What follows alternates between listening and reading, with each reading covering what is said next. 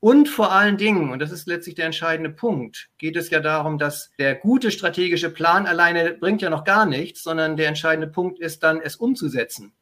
Mhm. Und das geht heute natürlich nur äh, in der Gemeinschaftsarbeit eines Leitungsteams. Und mhm. das wiederum setzt voraus, dass alle da auch irgendwie dabei sind, äh, wenn die Strategie entsteht.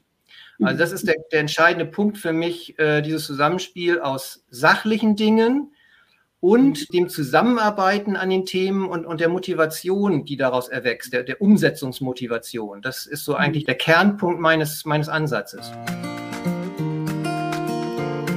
Herzlich willkommen zu meinem Podcast Generationswechsel und Unternehmernachfolge. Hier geht es darum, wie du mit den vielfältigen Herausforderungen leicht jonglierst und deine eigenen Maßstäbe setzt. Alles für ein gewinnbringendes und lebendiges Unternehmerleben. Und jetzt wünsche ich dir viel Spaß mit dieser Episode. Das war Stefan Oldenburg er sorgt als Strategielotse dafür, dass unternehmerisch handelnde Menschen ein klares Bild vom künftigen Erfolg ihres Unternehmens haben und einen konkreten Plan, was dafür zu tun ist. Seine Aussage, dass Strategie die vernachlässigte Unternehmerdisziplin ist, teile ich. Deshalb unterhalten wir uns heute darüber, wie du als Unternehmer oder Unternehmerin mit Strategie die Zukunft deines Unternehmens sichern kannst. Am Ende wirst du hoffentlich die für dich passenden Denkanregungen und Antworten haben, wie dein Leben als Unternehmer leichter geht.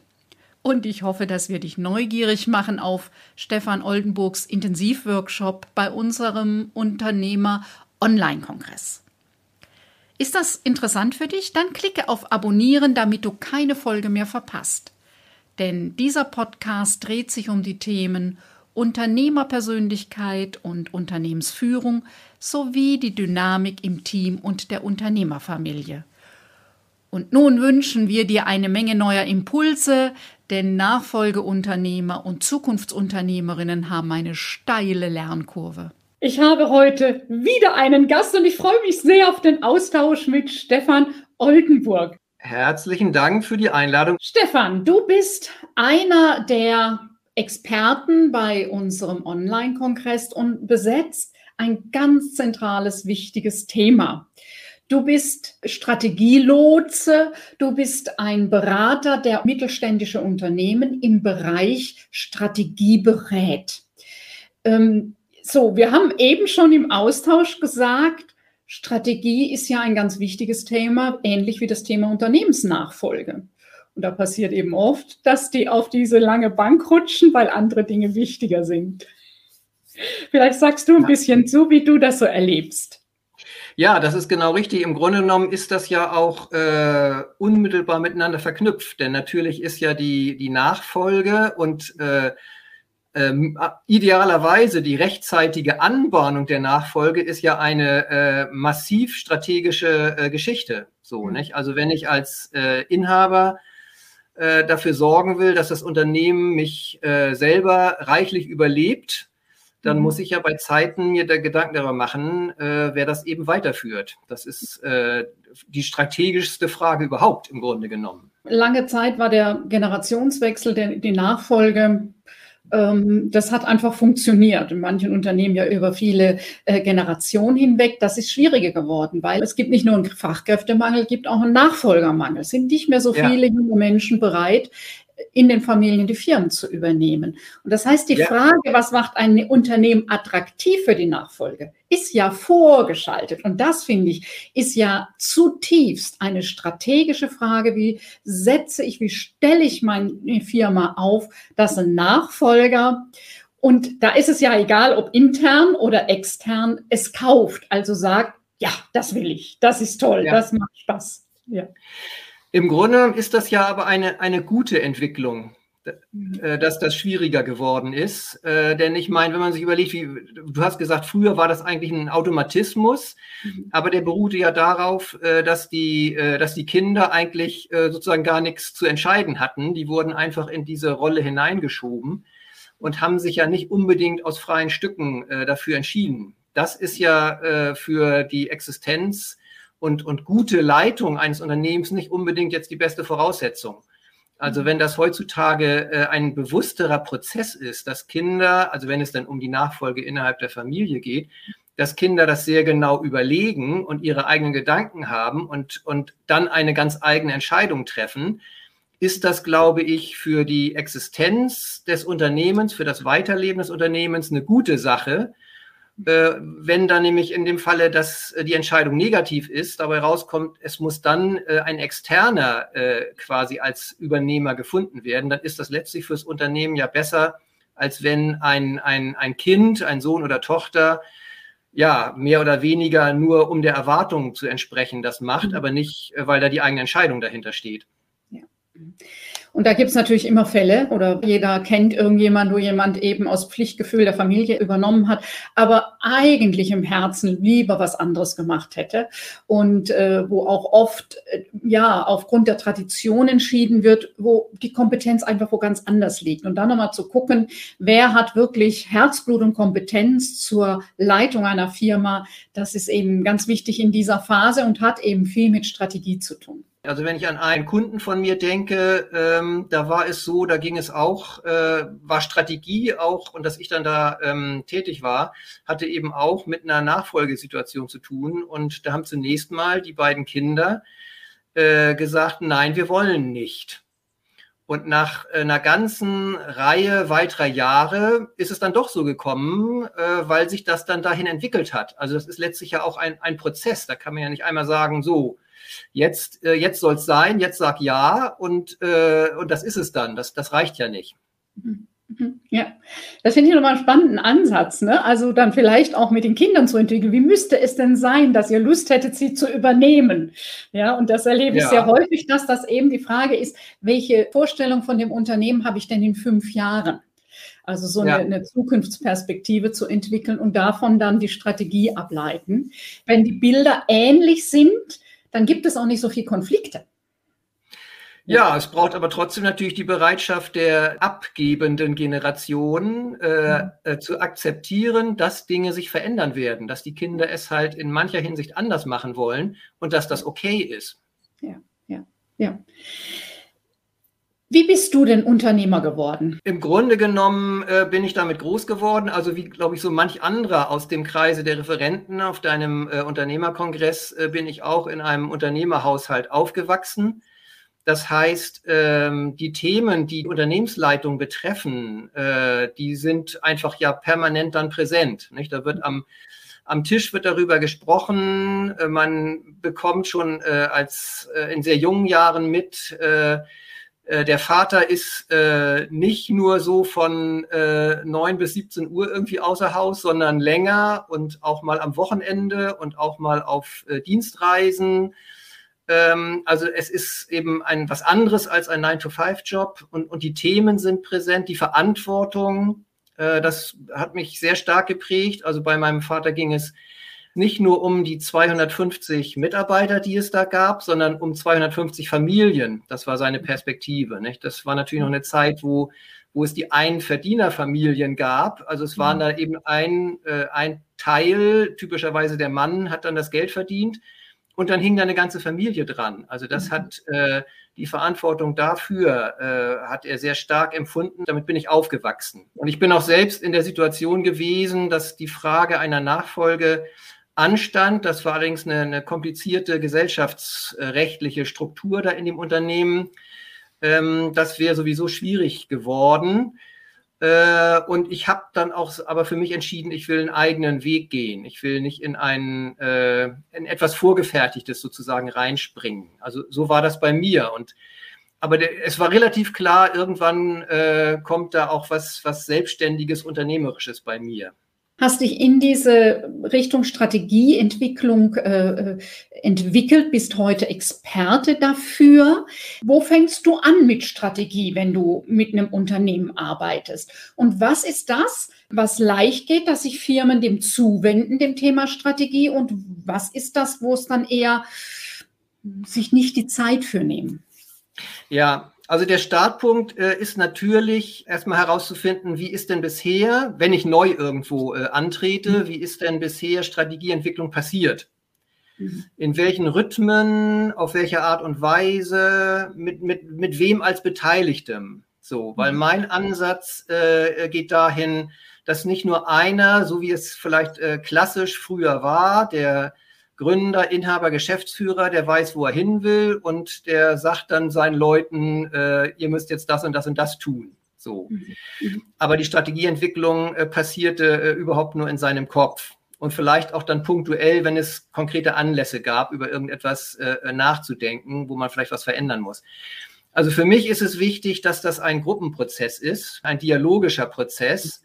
Wo also äh, typischerweise ein Leitungsteam, was so ja meist so zwischen 10 und 14 Personen ausmacht bei einem typischen mittelständischen Unternehmen mit äh, 200, 300, 400, 500 Mitarbeitern, sage ich mal, und äh, das muss natürlich erstmal klar sein, da muss man drüber sprechen. Ähm, passt das da rein in das Unternehmen, mit dem ich spreche? Und äh, das hat aber äh, einen konkreten Hintergrund, weil ich die Erfahrung gemacht habe, dass äh, daraus äh, bessere Lösungen entstehen, weil heutzutage einfach nicht mehr der eine Mensch an der Spitze alles äh, im Blick haben kann und alles wissen kann, was man an Informationen zusammenbinden muss. Und vor allen Dingen, und das ist letztlich der entscheidende Punkt, geht es ja darum, dass der gute strategische Plan alleine bringt ja noch gar nichts, sondern der entscheidende Punkt ist dann, es umzusetzen. Mhm. Und das geht heute natürlich nur äh, in der Gemeinschaftsarbeit eines Leitungsteams.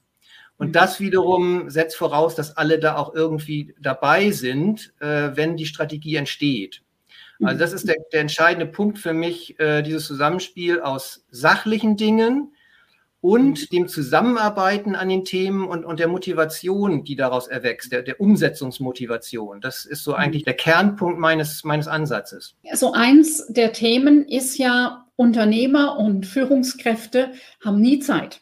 Also das Daily Business frisst ja total viel und die sind gut beschäftigt. Wie kriegst du das hin, dass die den Freiraum sich nehmen? Denn das ist ja das eigentlich unternehmerische Denken, Vordenken, Weiterdenken, Marktanalyse und all diese Dinge ist ja Arbeit, wofür ich auch Energie und Zeit brauche. Wenn ich dann am Sonntagnachmittag mal Zeit habe, mache ich mir Gedanken zu. Und ich persönlich ja. sage immer, nein, das muss deine Premium-Arbeitszeit. Wie machst du das? Ja.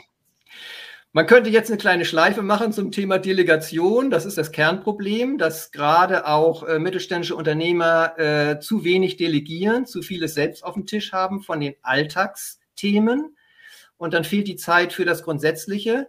Aber das ist jetzt hier nicht unser Thema. Äh, das äh, könnte allerdings in der Arbeit für Unternehmen taucht das dann auf. Das erlebe ich immer wieder, dass man da mal hingucken muss, wie wird denn Delegation gehandhabt. Aber konkret zum Strategieentwicklungsprozess, ansonsten werde ich auch nicht angesprochen, äh, dass ein Unternehmen, ein Unternehmer weiß, da muss was passieren. Wir müssen daran, und wir brauchen da vielleicht eine Unterstützung, ähm, also jemand, der da auch äh, weiß, in welchen Schritten man das idealerweise tun sollte.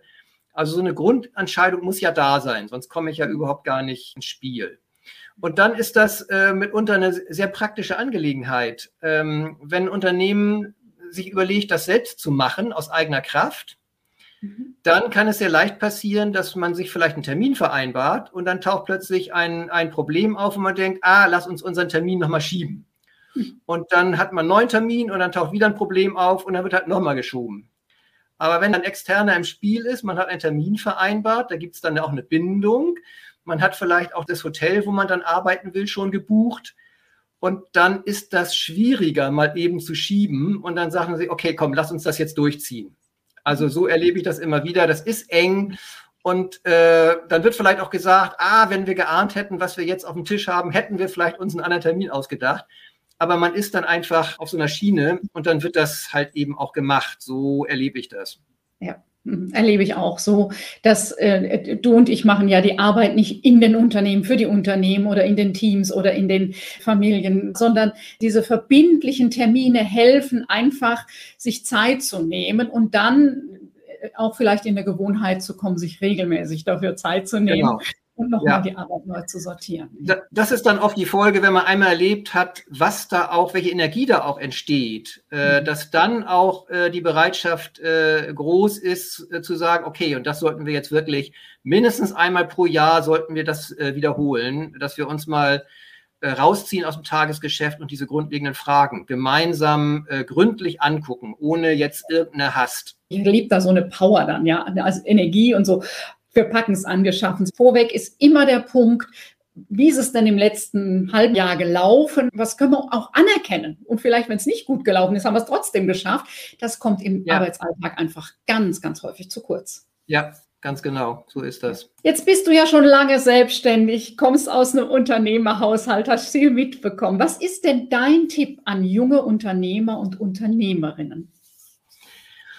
Ja, äh, das kann man sehr einfach sagen, es von vornherein anders zu machen, also von vornherein das Thema äh, Strategie im Blick zu haben. Ich glaube, da ist auch bei Jüngeren grundsätzlich vorhanden so diese Ausrichtung auf Zukunft ist, äh, darum geht es ja letztlich, sich zu fragen, was kann werden, wohin kann es sich entwickeln, wohin will ich es entwickeln. Das ist ja, wenn ich als junger Unternehmer einsteige, natürlicherweise vorhanden, dass ich, dass ich so Zielbilder habe. Und da kann man nur sagen, das von vornherein in, in gute, regelmäßige Prozesse äh, zu bringen, ähm, dass man eben nicht dann plötzlich in dieses Zugedecktsein mit Alltagsdingen und, und das dann aus dem Blick verlieren, dass man da gar nicht erst reinrutscht, dass man von vornherein sich Strukturen schafft, wie, wie das anders geht. Und äh, wo es, glaube ich, bei den Jüngeren auch, äh, wo die einen Vorteil haben gegenüber den Älteren, dass so dieser Teamaspekt, also man muss es mit anderen zusammen machen, man muss unterschiedliche Kompetenzbereiche, unterschiedliche äh, Wissensbereiche äh, zusammenfügen, um ein wirklich gutes Ergebnis äh, zu kriegen, dass das bei den Jüngeren ohnehin schon eher vorhanden ist. Also von daher bin ich da äh, sehr zuversichtlich, dass die Jüngeren das gut hinkriegen können was, was ich auch beobachte, dass äh, die nachfolgende Generation viel häufiger Vorstellungen hat von, wir machen das miteinander, Geschwister miteinander und mit dem Partner, äh, mit der Partnerin gemeinsam, äh, sehr schnell in Kategorie Team, Unternehmens, Teamleitung denken. Genau. Und dann die Senioren sagen, die sich das schwer vorstellen können, ja, das, äh, wie, wie das gehen kann. Und ähm, meine Antwort ist ja, es wird Konflikte geben. Alleine zu leiten war auch nicht einfach, ja. Und auch das gab ja, ja Konflikte. Da wächst eine andere Generation nach, die hat andere Vorstellungen, ja.